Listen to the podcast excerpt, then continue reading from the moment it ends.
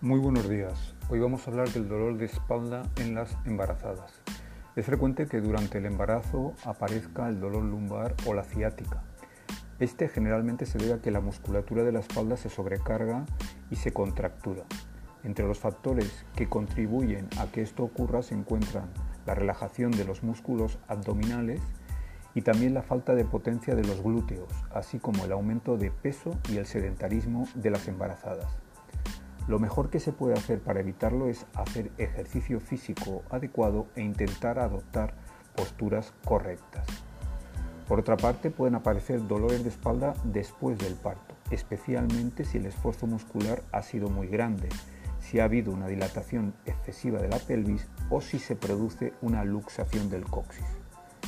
Recordemos que durante el embarazo hasta un 30% de las mujeres pueden padecer dolor en la zona lumbar o dolor referido o irradiado a la pierna.